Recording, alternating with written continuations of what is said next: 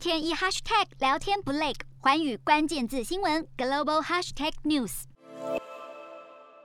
英国外交大臣特拉斯表示，G7 外长会议中有讨论到中国的经济胁迫手段。特拉斯随后发布的主席国声明中更提到，各国外长讨论了与中国有关的一系列议题，包含香港与新疆、南海及东海的情况，以及台湾海峡和平稳定的重要性。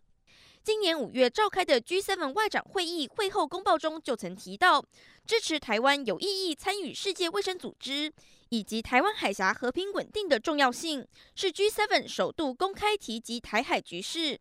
六月的 G7 领袖峰会公报也明确提出，严正关切东海和南海局势，呼吁中国尊重人权和基本自由，以及香港的高度自治权。这次的主席国声明是再度强力重申这两个公报的立场。